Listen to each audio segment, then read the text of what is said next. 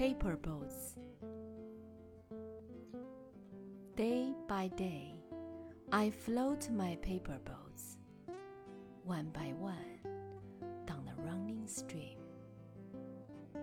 In big black letters, I write my name on them and the name of the village where I live.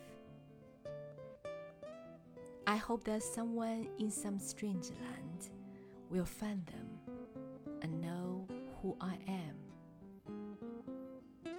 I load my little boats with the Shiuli flowers from our garden and hope that these blooms of the dawn will be carried safely to land in the night.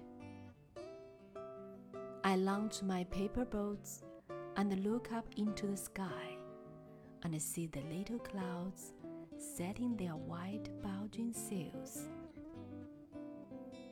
I know not what playmate of mine in the sky sent them down the air to race with my boats.